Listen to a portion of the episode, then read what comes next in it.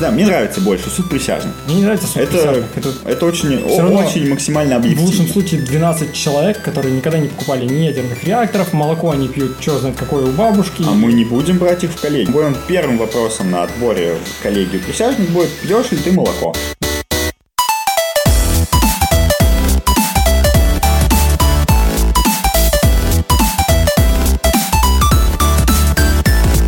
Всем привет, это Копикаст. Мы говорим об интеллектуальной собственности и обо всем, что с ней связано. У микрофона Виктор Горский-Мачалов. И Антон Индрисяк.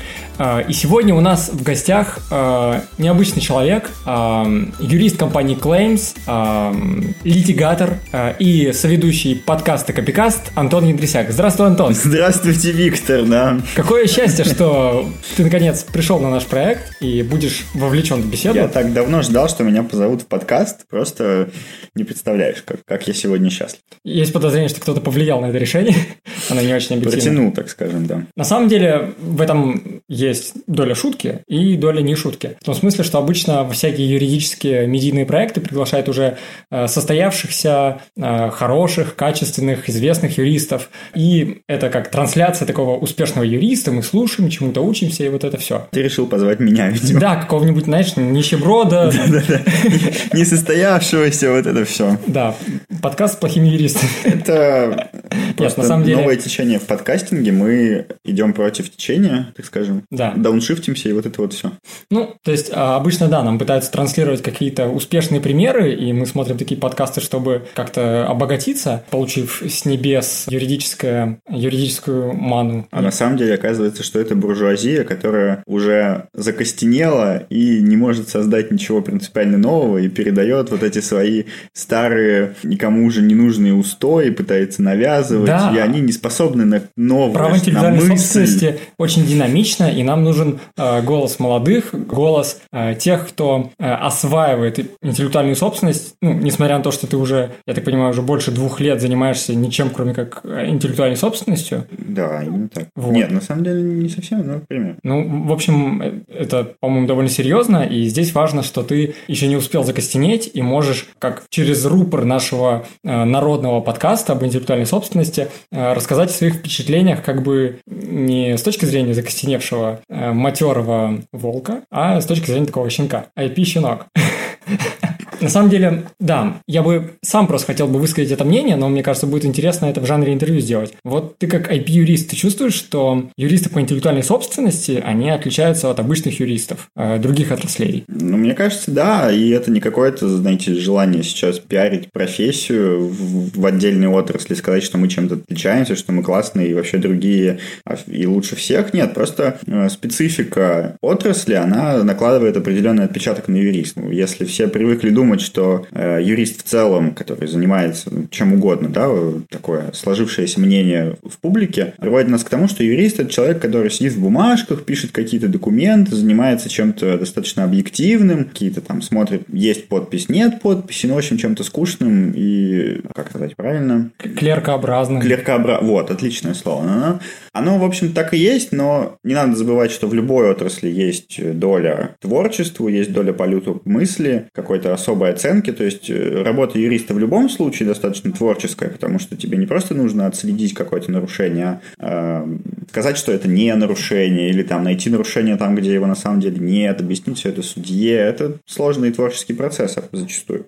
А, Но в практике по интеллектуальной собственности все это выходит на какой-то недосягаемый уровень, как мне кажется, и полет творчества огромен, потому что... Мне кажется, это во многом связано, знаешь, э, с этой особенностью права интеллектуальной собственности, что оно сформировалось не так уж и давно, и даже, на мой взгляд, вообще не сформировалось. Мы видим что-то хаотичное, что-то такое наляпистое и кое-как зарождающееся, какой-то котел с кашей непонятный, и мы обмазываемся этой кашей, когда пишем наши процессуальные документы и идем в суд, в отличие, например, от классического гражданского права или уголовного права, которое формировалось веками и тысячелетиями даже. И то, что тысячу лет назад говорили, мало изменилось. Ну, так, Ну, я могу с тобой, наверное, в какой-то части согласиться, но при этом все равно нужно понимать, что интеллектуальная собственность сейчас это по сравнению, да, с там не знаю, с правом юридических лиц, например, с отраслью, или там со сделками особенно, а, выглядит чем-то аморфным, но у него есть костяк. Этот костяк аналогичен, если не сказать тождественен тому, что есть в, в обычном гражданском праве, там, в том же самом э, праве договоров и сделок. Это такой топор, из которого действительно юристы в начале 20-го, конце 19 века начали варить кашу, и вот до сих пор они ее варят, варят, но уже получается что-то похожее на э, структуру.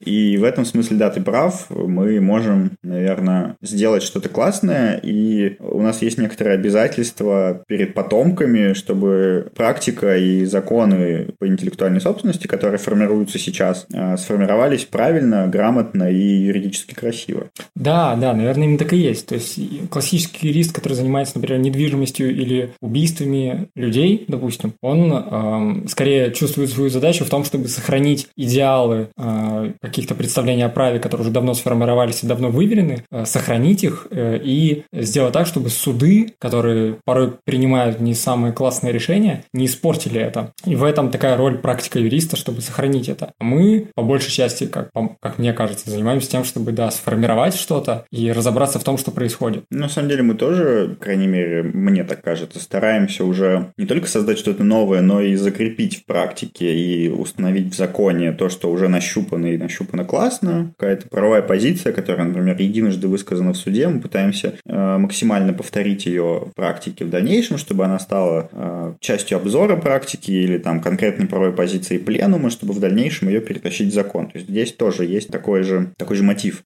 Это, конечно, большое удовольствие, когда ты что-нибудь пишешь в своем э, процессуальном документе, в своем мнении письменном. Э, судья переписывает это в решение, потому что ему это нравится. Это попадает в решение апелляционной инстанции, кассационной инстанции, потом это попадает еще куда-нибудь, и в конечном итоге ты понимаешь, что ты формируешь право. И здесь нужно чувствовать какую-то, я бы сказал, ответственность за то, что ты пишешь каждый раз, потому что никогда не знаешь, как это повлияет на практику в целом. Ну, но возвращаясь к твоему первому вопросу, мы как-то с него так соскочили. А, в отличие... Да это так повод поговорить. Ну да.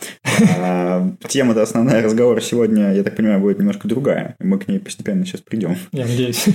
Вот. А, практика по интеллектуальной собственности, она значительно отличается тем, что особенно практика по товарным знакам, тем, что предмет доказывания в спорах, то есть вот это существо права, которое мы пытаемся найти и в суде объяснить и устоять, существо правоотношения, а, предмет спора какой-то зачастую субъективен. У нас достаточно мало товарных знаков, я предлагаю все-таки на них ограничиться, потому что все остальное старается быть объективным, в отличие от товарных знаков. Э, у нас нет большого количества объективных моментов, критериев и фактов, которые мы доказываем. Нам законодатель в споре о товарных знаках прямо говорит, что единственным критерием, определяющим нарушено право, не нарушено право, является субъективное мнение потребителей. Если у потребителя может сложиться ощущение того, что товарные знаки э, исходят от одного производителя, и, соответственно, на этом субъективном ощущении потребителя возникает риск смешения товаров в обороте, э, суд признает, соответственно, нарушением или не нарушением фактически осуществленные действия. И отсюда э, необходимость вот этого практического юриста, практикующего в сфере товарных знаков, постоянно обращать внимание себя и постоянно обращать внимание суда на вот этот субъективный критерий. Ну, знаешь,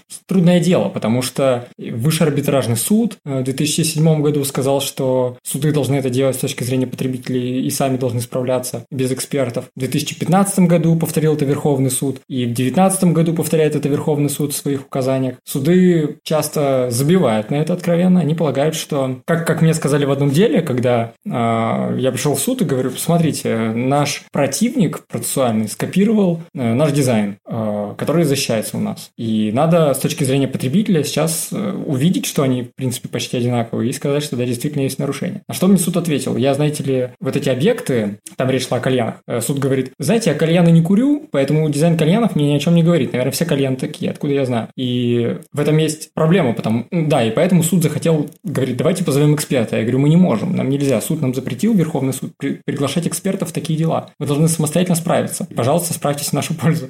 Вот. Но э, суды не решаются, суды боятся, и это можно понять, потому что что действительно делать судье, если он должен встать на место потребителя, которым он не является? Это... Ну, судье, более того, ему нужно вынести объективное, мотивированное решение, основываясь на субъективном главном критерии. В этом есть некое противоречие, которое, в принципе, не особо, наверное, деструктивное, потому что, ну, а что такого, если законодатель предусмотрел субъективный критерий, судья в данном случае является лицом, которое обладает, соответственно, надлежащими знаниями, оно потребитель. И потребитель, более того, в принципе, лицо, которое не должно обладать никакими знаниями. Единственное знание, которым должен обладать потребитель, знанием, как ходить ногами до магазина. Все, как бы ему больше ничего не нужно. Это не совсем так, потому что когда мы говорим, например, при оценке сходства до степени смешения товарных знаков, и суд по интеллектуальным правам об этом говорил, и Международная ассоциация по интеллектуальной собственности тоже об этом говорят, что здесь мы, когда пытаемся встать, э, оценить восприятие потребителями, мы должны воспринимать не всеми потребителями определенного региона, определенной страны, а восприятие, восприятие именно глазами тех потребителей, которые э, действительно на какой-нибудь условно регулярной основе потребляют этот товар, потому что потребитель, который вообще никогда не сталкивается с этим товаром, просто знает, что он где-то существует и кто-то им пользуется, он не может э, оценить вот эту степень сходства, которая действительно, степень смешения, которая действительно имеет значение, которая может привести к э, нарушению интереса ИСА, правообладателя. Ну, это правда так, э, существуют, соответственно, указания подобные, но тут надо понимать, э, как мне кажется, что чем сложнее товар, чем реже он встречается в обороте, тем мы сильнее должны применять этот критерий. То есть, если мы ведем речь о, например, покупке, ну, точнее, о рынке ядерных реакторов, мы должны действительно спрашивать знающих людей, которые хотя бы когда-то вступали в коммуникацию с ядерным реактором на рынке. А если мы ведем речь о молоке, то нам, в принципе, это уже не особо важно, потому что молоко – товар настолько широкого потребления, что вообще все, наверное, 100% потребителей так или иначе с рынком молока связаны, и поэтому их мнение э, важно. Пусть даже они никогда в жизни не покупали конкретное молоко, о котором идет спор, но они в целом покупали молоко, поэтому их мнение важно. Они участники рынка молока. И в этом смысле, да, как я уже сказал, чем, э, чем шире потребление товара, тем более широкую группу лиц, потребителей, мы должны э, принимать в расчет при вынесении соответствующих решений. Да, а как один судья может показаться нам хоть в какой-то мере достаточно репрезентативным, чтобы отразить восприятие целой многочисленной группы потребителей? Ну, тут сразу отметим, что Верховный суд сейчас и Высший арбитражный суд раньше указывают, причем Верховный суд сейчас прямо указывает на то, что социологический опрос – это чуть ли не основное доказательство, которое можно использовать в спорах по товарным знакам. И если принесен социологический опрос, то, в принципе, суд может слегка нарушить принцип оценки доказательств, при которых все доказательства равны и не имеют заранее определенной силы. Он может сказать, что ну вот, смотрите, это соцопрос, он прямо указывает нам на э, возникающее смешение у потребителей, а все остальные доказательства, они как бы опосредованно это делают. То есть там какие-то заключения экспертов, оценка марк- маркетологами различными. Там, Я думаю, здесь не нарушается принцип того, что... Ну да, здесь просто баланс доказательств. Мы понимаем, что вот это более репрезентативное доказательство, это менее да, оцениваемо. Мы же можем оценивать да. относимость доказательств. Судья может себе позволить сказать, что это относимое, но не настолько относимое, как социологический опрос, который непосредственно указывает на восприятие потребителей. Наверное, достаточно тогда. В отличие. Я бы сказал, ну, может быть, достаточно, это уже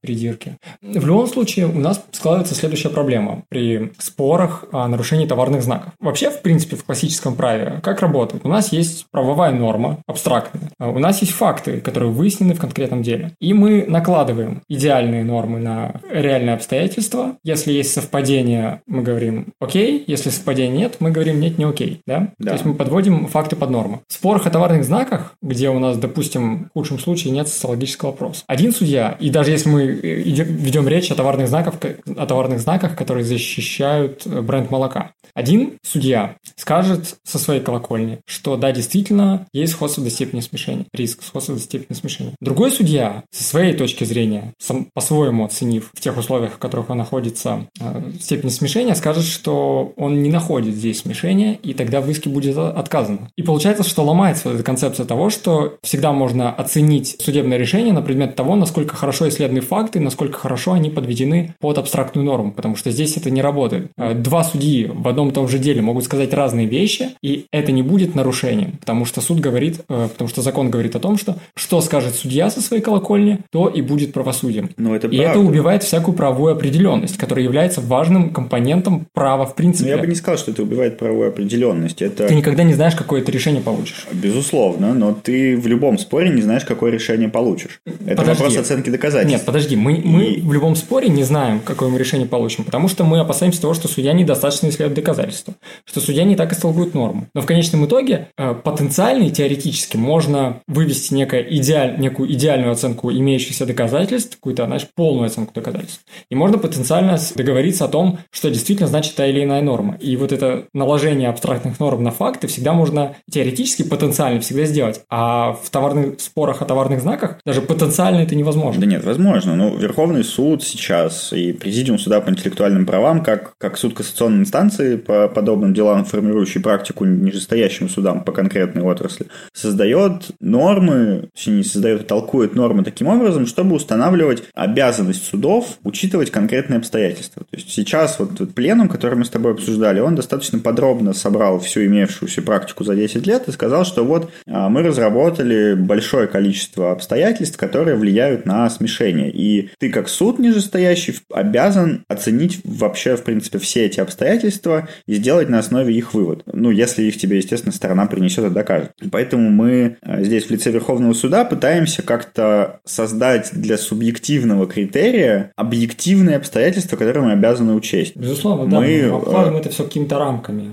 Да, и в целом, в целом, на самом деле, это способствует э, правовой определенности, потому что ты можешь посмотреть, что, ну вот, смотрите, у меня товарный знак там э, в средней степени сходства или даже низкой степени сходства, но у меня товары тождественные даже, не, не только однородные, я использую товарный знак 100 лет, у меня широкая известность для этого товарного знака среди потребителей и так далее, и так далее, и так далее, и все это вместе перевесит а, вот эту маленькую степень сходства и вместе выдаст угрозу смешения. Это нормальная оценка доказательств, но я могу согласиться с тобой, что суд по-разному может дать эту оценку, а сам по себе, сама по себе оценка суда с учетом принципа независимости не может являться предметом пересмотра в вышестоящих инстанциях. Да, это верно. Если она сделана Нет, не мотивированно. Так. Вот в том-то и дело, что мы всегда в обычных спорах и, и отчасти в спорах о товарных знаках можем э, пожаловаться в кассационную инстанцию, которая разрешает только вопросы права, и сказать, что э, методология суда, э, которую он использовал для оценки фактов, была не идеальна. Ну, ты и по товарным знакам можешь это И по товарным знакам, до какой-то степени. В какой-то момент я не могу этого делать, потому что я скажу, что да, суд учел вот эти все обстоятельства, безусловно, но, ну, например... Значит, ты просто ну, не согласен с решением, ну, тебе просто обидно, нет, ты хочешь пересмотра, но... Это безусловно. И имеется в виду, что факт заключается в том, что действительно в какой-то момент все зависит не только от тех фактов, которые будут учтены, но и от того, какой судья будет сидеть на месте. Да, так и есть. И, здесь, тогда, здесь и это убивает проблема... саму идею правосудия, когда судья должен быть идеальным инструментом для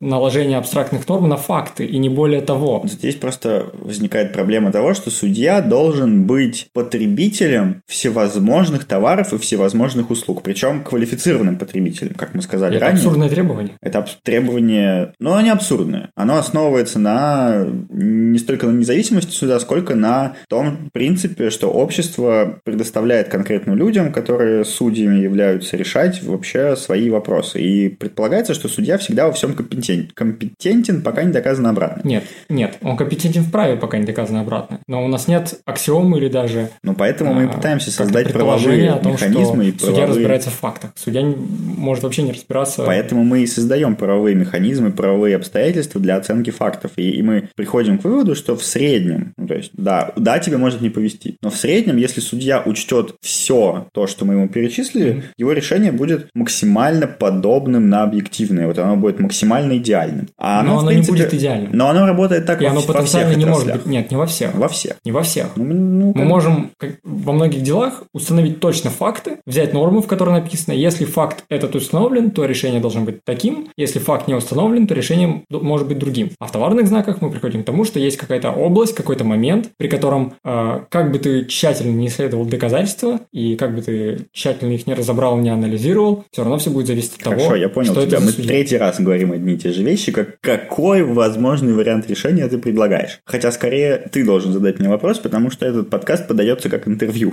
Ну, ну во-первых, давай э, сразу окунемся на самое днище и предположим, озвучим гипотезу, которая сегодня была уже озвучена кулуарно, что раз уж нет правовой определенности, которая лежит в основе основе принцип права, то и право интеллектуальной собственности, по крайней мере, в той части, где речь идет о товарных знаках, тоже не совсем право. Ну, и давай тот, вот озвучим, и, и даже факт... не будем обсуждать, Почему? потому что, потому что нельзя, во-первых, ставить ну, полностью возможность существования права от правовой определенности. Почему? Потому что... Только так право и может работать. Смотря, что ты понимаешь под правом. Э, это как ми... вот. Ну ладно, нет, я... Как я минимум, сог... это конституционный принцип. Я согласен с этим, конечно, но отрицать правовую определенность только на основании того, что один судья может дать одну оценку, а другой судья может дать другую оценку доказательствам, нельзя, потому что это... Почему я повторяю не... три раза одно и то же? Потому что ты искажаешь мои слова. Дело не в том, что судьи по-разному оценят доказательства. Потому что в делах о товарных знаках одним из главных доказательств в конечном итоге является не все то, что ты предоставишь, внешний вид э, товарных знаков, какие-то элементы, какой-то анализ, который ты проведешь, а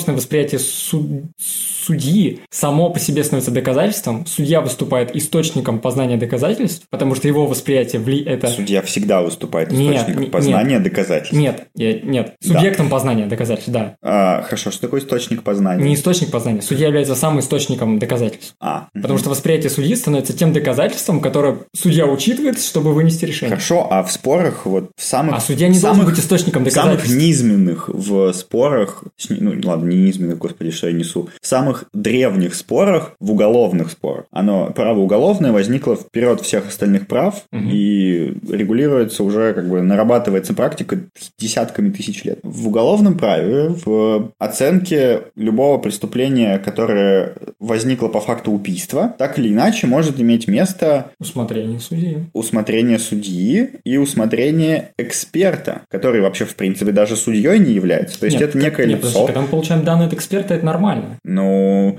у тебя один эксперт может сказать, что эта пуля стопудово выпущена из этого пистолета, и вот вам доказательство. А второй эксперт придет, по-другому посмотрит на эту пулю и скажет, ну, вы знаете, мне засечек на пуле недостаточно, я не могу сказать, что это, оно выпущено из этого пистолета. И, и на основе что... этого факта в первую очередь будет вынесено решение суда, потому что если суд не получит а. достаточных доказательств виновности, он будет опираться на презумпцию невиновности и скажет, нет, не доказано, что пуля выпущена из этого пистолета, значит, нет доказательств того, что лицо стреляла и является субъектом преступления. Поэтому отказать в удовлетворении ну, требований прокуратуры, гособвинения, кого угодно. Ты правильно говоришь, что в уголовном деле, например, как и в гражданском деле, порой все зависит от того, что скажет эксперт, потому что эксперт установит факт. Но знаешь, в чем разница с, с интеллектуальной собственностью? И ты знаешь, в чем разница? В том, что э, в уголовном праве мы можем посмотреть на заключение эксперта, и поскольку это что-то такое, что должно быть научно обосновано, можем это верифицировать, фальсифицировать, проверить на факты. Что у нас происходит с товарными знаками? То есть мы можем... То же взять... самое. Нет, подожди, мы можем взять заключение эксперта по уголовному делу и сказать, насколько оно действительно обосновано. И мы можем его опровергнуть. Ну да, но мы можем точно Экспертиза... то же самое сделать нет. судом. Нет. Мы придем нет, и скажем, подожди, что суд эксперт... первой инстанции подожди. нарушил методологию, нет, а значит его выводы не обоснованы, а значит нужно отправить на новое рассмотрение. Суд кассационной инстанции скажет, о, ну да, действительно не обоснован. Нет, во-первых, во-первых, экспертиза в делах по товарным знакам может сказать все, что угодно, скорее всего, это не будет невозможно опровергнуть. А это вопрос того, что нет Второе. научной базы.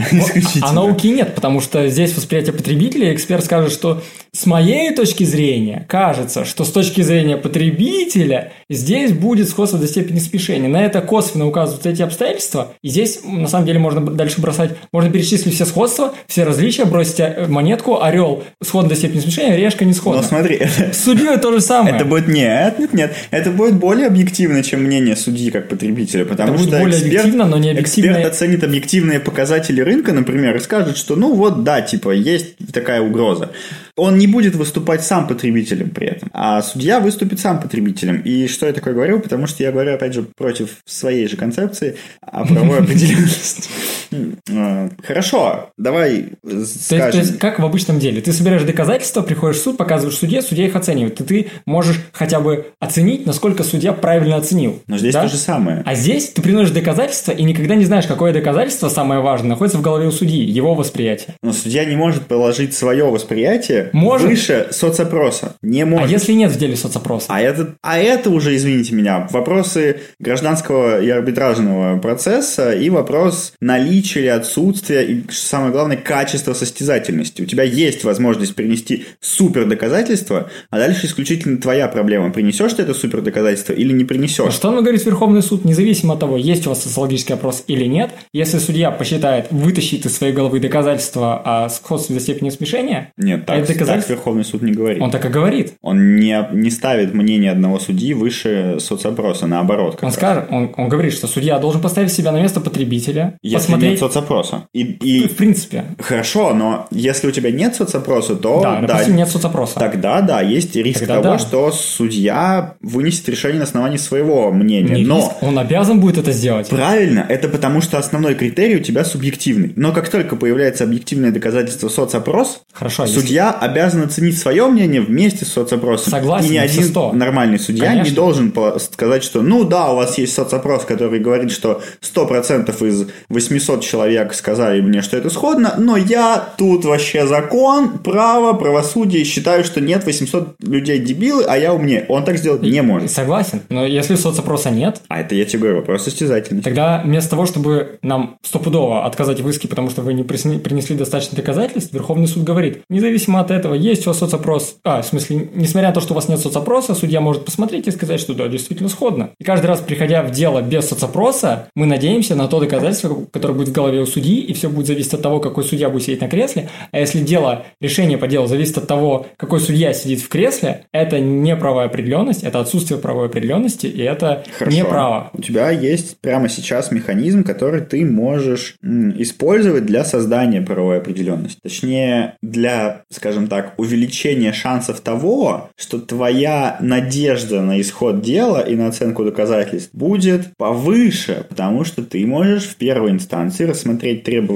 о взыскании, например, компенсации по товарным знакам с привлечением арбитражных заседателей. М. Мало кто об этом знает, как я понимаю, потому что это вообще очень непопулярный институт в арбитражном зако- э, про- процессуальном законодательстве Российской Федерации, но он есть. Арбитражные заседатели – это а, лица, которые заранее, по, по заранее установленным спискам привлекаются к рассмотрению дела наряду с судьей. То есть садится судья, которого назначила система и которому попало дело, и с бокам от него два арбитражных заседателя. Эти люди обычно обладают особыми познаниями в экономике, финансах, предпринимательстве и так далее, и привлечь их можно только к сложным делам, но мы полагаем, что дела по товарным знакам априори относятся к сложным делам, потому что там действительно сложная оценка доказательств, и мы вот уже полчаса говорим о том, почему эти дела сложные. Да. А, И получается, что у тебя будет уже не мнение одного конкретного судьи, а мнение трех человек, что еще не является достаточной выборкой, естественно, но уже более Это в три раза больше, чем более объективно. Это в три раза больше, чем один судья, да. И уже три человека сядут, причем один из которых судья и может не быть квалифицированным потребителем, а два из которых э, предприниматели, которые с большей вероятностью являются квалифицированными потребителями. Более того, производителями товара какого-то конкретного. А, И это, в принципе, снимает риск этой правовой неопределенности в, каком, в какой-то мере, но, опять же, не сказать, что очень сильно. Есть еще один метод, который пока не реализован в российском суде, в российском арбитражном суде, но мне кажется, что это было бы очень правильно внедрить этот институт, а, хотя бы в споре о товарных знаках, чтобы максимальным образом снять недостаток этой правовой определенности и устанавливать субъективный критерий на основе субъективного же, субъективной же оценки. Это институт присяжных заседателей, который имеется в уголовном процессуальном кодексе, и хорошо бы его вне- внедрить в арбитражный процессуальный кодекс. Как бы это работало? Мы бы приходили в суд, говорили, что у нас тут спор по товарному, знак, по товарному знаку, и мы полагаем, что настолько все сложно, и настолько нам нужно правильно оценить доказательства, что вот вам, короче, 10 социологических исследований, но этого недостаточно. Мы хотим вот прямо максимально объективно рассмотреть этот субъективный спор, и давайте к нам 12 человек, пожалуйста, в коллегию. Эта коллегия будет решать один единственный вопрос. Естественно, не вопрос права, она будет решать, как в уголовном процессе присяжные решают вопрос виновен, не виновен, что, кстати, тоже субъективный критерий Да. вообще не объективный ни разу. Здесь присяжные будут решать тоже вопрос о субъективном критерии. Похоже, не похоже. И если коллегия большинством простым, там 7 человек из 12 скажут нам, что похоже, то судья будет обязан, естественно, выносить э, решение, основываясь на вердикте коллегии присяжных, и не сможет положить в основание решения уже свое мнение о том, что обозначение не сходны или что обозначение не сходны до степени смешения. Возможно, но тогда процесс будет очень дорогой. Ты представляешь, надо обеспечить в каждом иске по товарному знаку 12 человек, их Ну. отбирать. Это, во-первых, будет дольше, это Не будет тоже. Не обязательно в каждом. Мне кажется, это можно ввести альтернативным институтом и сделать это назначение коллегии присяжных исключительно по ходатайству какой-то стороны или по ходатайству двух сторон. Это уже вопрос того, какой-то политики права, как нам нужно это сделать. Но мне кажется, что сама по себе правовая возможность у нас должна такая быть, потому что сама категория спора, сама, сам базис этого спора, лежащий в оценке мнения потребителей, решается без привлечения потребителей во многом. Это настолько очевидное решение привлекать потребителей просто пачками, что Мне кажется, оно лежит спор, в принципе нельзя рассматривать без потребителей. То есть вот эта идея Верховного суда и Высшего арбитражного суда, что суд может стать на место потребителя, это такое лукавство, очень грубо. Ну, как лукавство? Суд тоже потребитель. То есть, просто незначительная ну, выборка. Ну, это один потребитель. Ну, но он потребитель. Так он может вообще даже не быть потребителем этого товара. Чем дело. А, в этом случае, кстати, когда суд не является потребителем товара вообще, угу. типа атомных реакторов, например, почему бы судье не взять самоотвод? Хороший. Суд посчитает себя неспособным встать на место потребителя по указанию Высшего арбитражного и Верховного суда и скажет, что ну, давайте-ка поищем судью, который в своей жизни покупал атомный реактор. Угу. Да. Мне кажется, здесь на самом деле можно обойтись без введения института присяжных заседателей. А, было бы интересно посмотреть фильм «12», только не про убийство, а про товарные знаки. Сложная драма. Нам нужно решить. Такой человек в шляпе суровый с самого начала фильма. Нет, они не сходны. Гармаш сидит, оценивает. Ладно. Так вот, мне кажется, что это должно решаться просто введением очевидного стандарта доказывания. Если ты приходишь э, в суд и предъявляешь иск о нарушении товарного знака, ссылаясь на то, что имеет место сходство до степени смешения, и не приносишь при этом социологический отчет, судья должен задать закономерный вопрос, где социологический отчет, потому что я не могу себя поставить на место потребителей совершенно. Это все будет настолько случайно, что не очень будет похоже на нормальное доказывание. Это не будет прямо фейс, скажем так. И мне нужно, чтобы вы принесли отчет, и пока вы его не принесете, я буду считать, что вы не справились со своим э, бременем доказывания, и вам в иске будет отказано. И тогда каждый, кто идет в суд с таким иском, должен принести как минимум социологический отчет. Понимаешь, в этом есть крупица э, какой-то идеи, но... О, Господи! Но! Это оскорбительно было так что... Смотри, нет, это, это выглядит хорошо, но у этого есть ряд недостатков. А, потому что сейчас мы что видим? Что Верховный суд пытается создать объективные критерии. Он пытается за, а, нижестоящим судам разъяснить необходимость оценки огромного количества фактических обстоятельств, на основе которого уже сделать вывод. Мне эта концепция нравится. А мне она не нравится. Она мне нравится она больше, не, чем не призвание э, к социологическим отчетам, потому что социологический отчет в данном случае будет выступать подобием, да даже не подобием, он будет выступать как экспертиза. И мы с тобой уже несколько раз в этом подкасте говорили, что гегемония экспертизы – это зло. И все споры зачастую заканчиваются тем, кто быстрее заявит ходатайство об экспертизе и найдет экспертов, которые нет, подожди, я говорю, что экспертиза в таких делах – это зло, потому что такие эксперты вместо того, чтобы узнать мнение потребителей, которые реально имеют значение для дела, они самостоятельно, как такой же судья, сидят, начинают э, перечислять все эти критерии, которые перечислены в рекомендациях Роспатента и теперь в постановлении Верховного суда,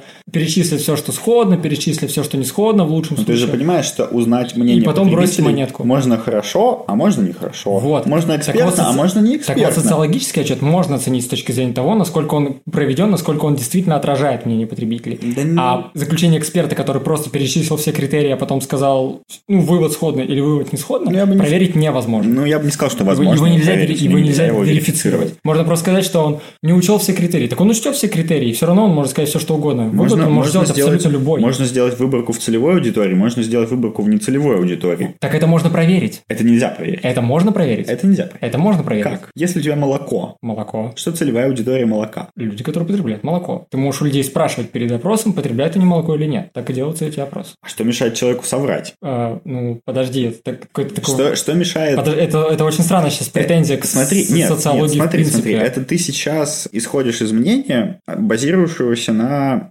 имеющемся рынке и э, имеющемся практикам. Мы видим, что у нас есть несколько крупных институтов, которые занимаются изучением общественного мнения, а, и мы видим, что у нас нет, вот, у нас нет к ним никаких оснований не доверять. Мы доверяем им, потому что мы знаем, что они профессионалы, потому что их немного, и они действительно качественно делают свою работу. Мы это видим. Если они, конечно, не говорят о политике. Ну, тут отдельный вопрос для дискуссий. А, и у нас нет никаких мелких вот контор в подвале, которые занимаются изучением общественного мнения. Ну подожди. Потому что это не требует рынок. При этом по экспертизе у нас в каждом городе, в каждом подвале есть экспертная организация, которая привлекает людей, которые ни разу не эксперты, у которых есть какие-то там корочки о том, что они эксперты, и они сидят и строчат целыми днями экспертизы по всему, почему хотят.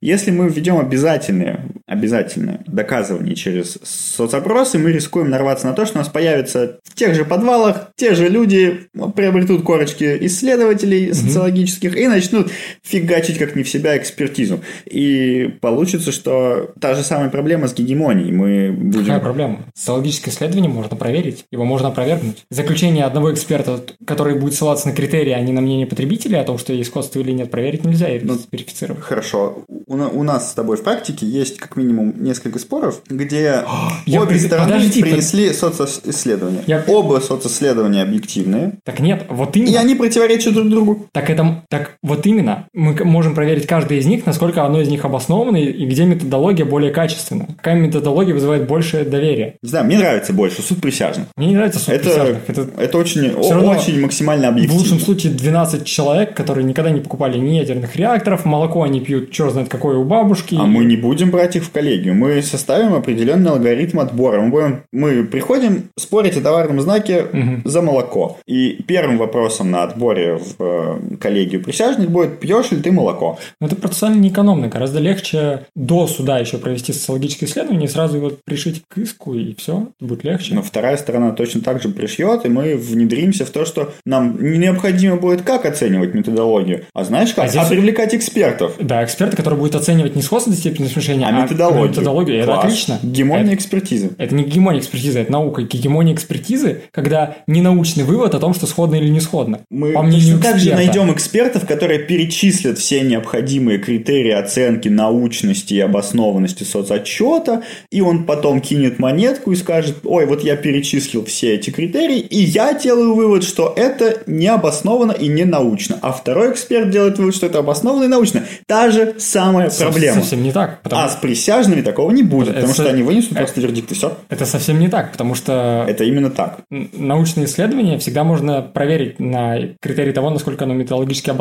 Это не выглядит... Кто его будет проверять? Вопрос. Ну, квалифицированный человек. Мы всегда можем спросить Квалифицированный его... человек не может вынести неправильное решение. Квалифицированный человек не может переписать все критерии и вынести, сказать то, что ему хочется. Так, так в таких случаях... Мы начнем вот делать именно. экспертизу вот на экспертизу. Это нет, тоже процессуально нет, экономно. Подожди, ты занимаешься каким-то бессмысленным доведением до несуществующего абсурда, потому да что... в смысле несуществующего? Это, это вполне себе потому реальность. Что, потому что в нормальных делах, например, там в, в криминалистике, в баллистике, в уголовных делах, мы всегда можем позвать эксперта и сказать, М, вы тут перечислили критерии, и вот те факты, которые установлены в деле, они не подпадают под ваши критерии, а вы говорите, что все хорошо. И мы можем, мы можем увидеть, что исследование проведено не научно. Мы все понимаем, как работает научная рациональность. А в экспертизе по товарным знакам как, как раз-таки происходит так, что мы перечисляем все сходства, да нет, все отличия, а потом бросаем монетку. Мы с тобой, как юристы, судья, как юрист, не социологи, мы не понимаем, как работает наука, и поэтому если придет эксперт, который нет, мы, будет... Нет, нет, подожди, мы понимаем, мы не понимаем, как э, работает... Наука социологии, мы не понимаем, как она работает. Но как наука, в принципе, работает, мы можем понимать... Естественно, но мы рискуем... Мы можем оценить рациональность всегда. Так история в том, что мы возьмем, проведем этот соцопрос, обе стороны заявят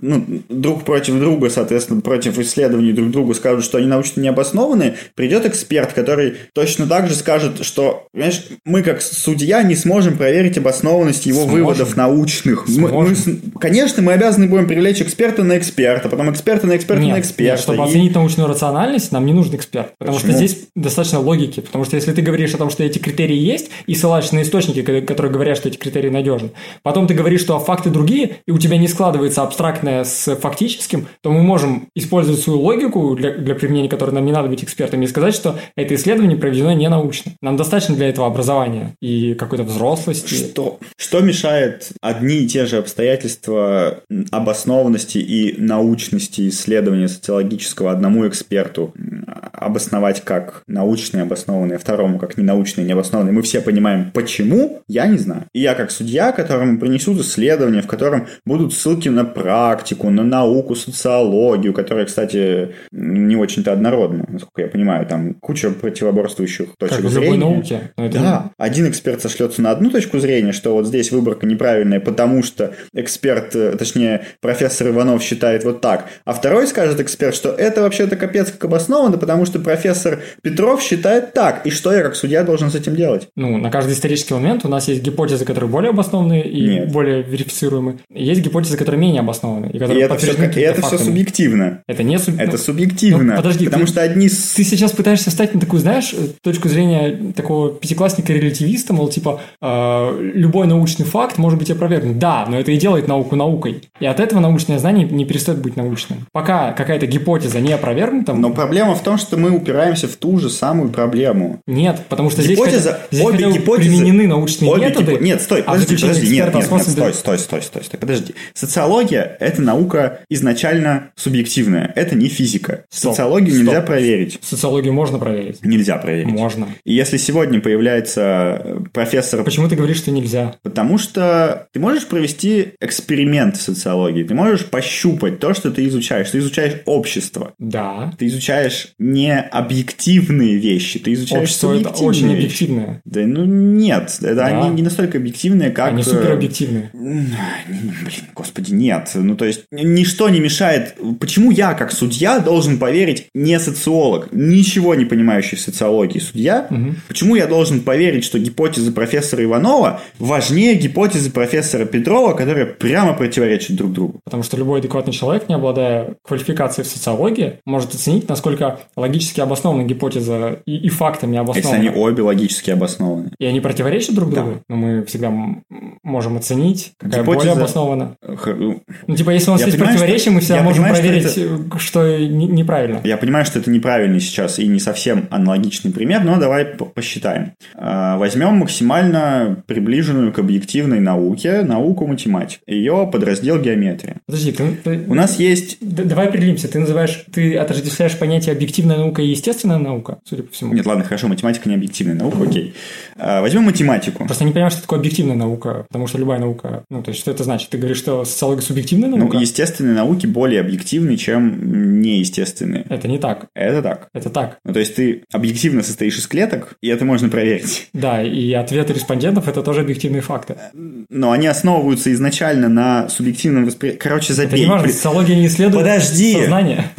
Давай вернемся к гипотезам Петрова и Иванова. У нас есть геометрия, Да. в которой есть э, классическая геометрия, которая считает, что есть у нее некоторые аксиомы, которые положены в основу геометрии, типа как параллельные прямые не пересекаются. Евклидова, она же геометрия. А есть не Евклидова геометрия, в которой параллельные прямые пересекаются. И обе эти аксиомы обоснованы. Обе эти аксиомы логичны. Я, как судья, который не разбирается в геометрии, не могу сказать, что какая-то более обоснована, какая-то менее обоснована. Я должен оценивать их одинаково, и они прямо противоречат друг другу. И что я, как судья, должен сделать, когда меня приходит, и главный вопрос, который мне надо решить для вынесения решения, это вопрос о пересекающихся прямых параллельных. Я должен сказать, что, ну, извините, Евклиды, Евклид мне нравится больше, поэтому они не пересекаются? Ну, это хороший вопрос, но я не очень понимаю. Получается, ты ведешь к полному релятивизму и говоришь о бесполезности научного метода при исследовании доказательств? Нет, я Ну, это говорю- похоже на то, потому что, судя по всему, мы сталкиваемся с тем, что ничего нельзя проверить. А Любой научный факт, по-твоему, он, поскольку только потому, что он опровергаем, он уже нам ничего не дает, и все научное бесполезно, судя по всему, и тогда мы можем вообще не оценивать доказательства, сказать свое собственное субъективное мнение, как ты выразился, ну, зато у нас есть вердикт. Мне просто не нравится то, что ты пытаешься положить в основу решения, обязан обязательность какой-то экспертизы. Мне, в принципе, мало нравится экспертиза, даже социологическая. Поэтому... Результат социологической экспертизы – это там методологически доказанный факт в конечном итоге. Он верифицируемый, но это намного лучше, чем мнение какого-то эксперта, Это который опосредованное скажет, мнение эксперта. столько-то сходств, столько-то отличий, сходство есть, Да, почему нет. ты противопоставляешь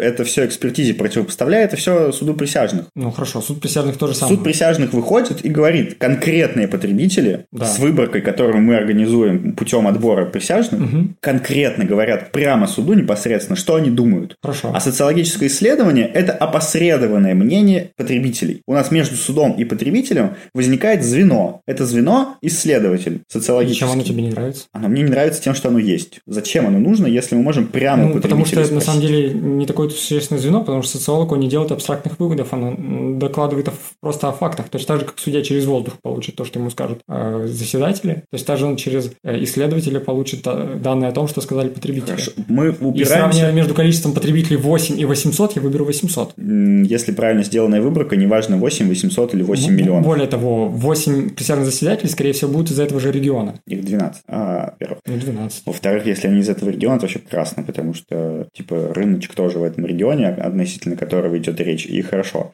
Проблема в том, что мы упираемся в процессуальную, опять же, неэкономность, потому что я, как человек, который, против которого принесут социсследование, побегу кричать в процессе, что это все не научно, не обосновано, полная херня, и давайте мы будем это оценивать. Мы начнем привлекать экспертов для Нет, оценки. нет, вот так не работает. Ты прекрасно знаешь, что судья тебя спросит, если тебе кажется, что тебе это не, если тебе кажется, что это не научно, принеси контрдовод. Я принесу другое социсследование, которое скажет другие факты. Что ты не знаешь, как это работает? Я знаю, как это работает, мы можем это оценить. Мы всегда можем проверить какое социологическое исследование более А зачем нам это оценивать? И зачем нам внедряться в эту вообще сложную схему, если мы можем просто просить у потребителей? Вот просто взять и спросить. И они нам сразу скажут, без посредников. Мы убираем этих посредников, в которых мы сомневаемся, и мы просто устанавливаем факт непосредственно в заседании. Ну, потому что это всего 8 человек. Я не доверяю. 12. Я, ну, 12. 15, 20, сколько угодно. Сколько, Количество- сколько угодно. Сколько достаточно для выборки в А сколько будет процессуально экономно?